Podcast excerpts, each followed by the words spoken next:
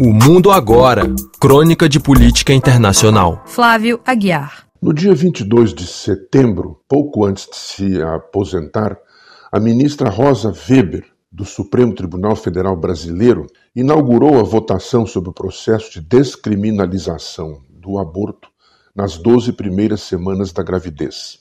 O voto da ministra, que era a relatora do processo, foi positivo.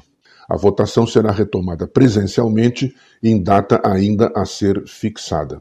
O tema é polêmico, envolvendo aspectos de saúde pública, éticos, religiosos, jurídicos, penais e last, but not least, de direitos humanos, no caso do direito das mulheres ao controle sobre seu próprio corpo, conforme os defensores e as defensoras da descriminalização, ou do direito do feto à vida desde a concepção, conforme os opositores ou as opositoras. O tema do aborto se implantou de vez no Brasil e, curiosamente, dentro e fora do país. Na semana passada, o filme brasileiro Levante, de Lila Hala, ganhou o primeiro prêmio na categoria ficção do Festival de Cinema Latino-Americano de Biarritz, na França. A protagonista do filme é uma jogadora de vôlei que, às vésperas de um jogo decisivo para sua carreira, descobre que está grávida e deseja interromper a gravidez.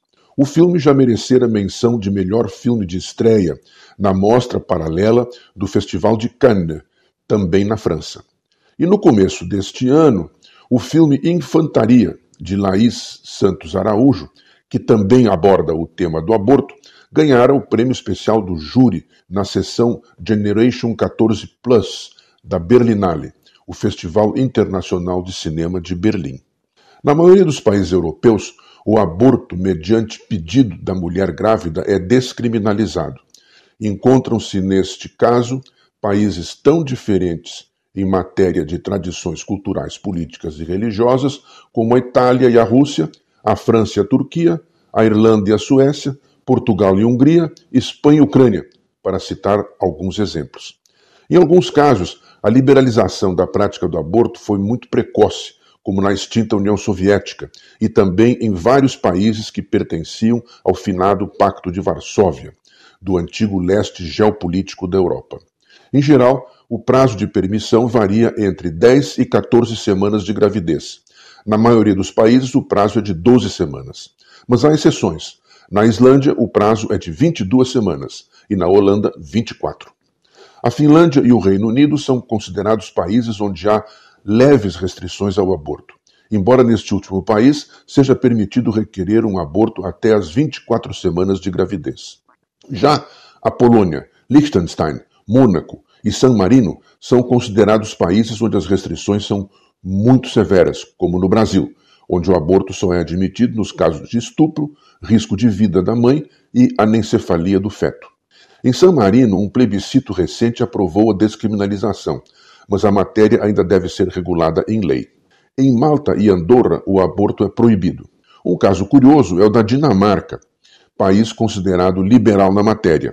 Entretanto, nas Ilhas Faroe, sob sua jurisdição, o direito ao aborto ainda é restrito por limitações muito severas.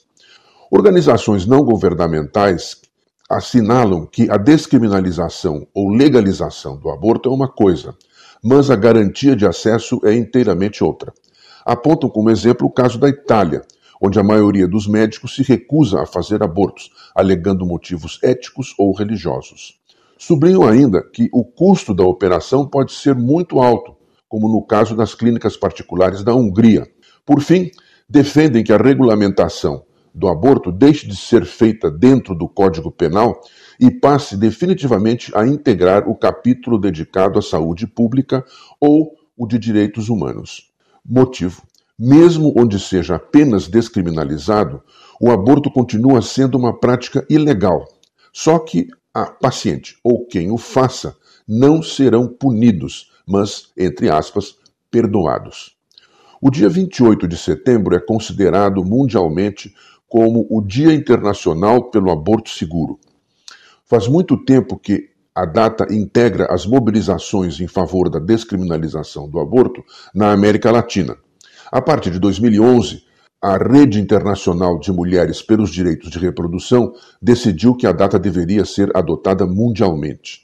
A escolha do dia 28 de setembro se deu para comemorar a data em que, no ano longínquo de 1871, o parlamento do antigo Império do Brasil aprovou a Lei do Ventre Livre, que declarava libertos os filhos de escravas.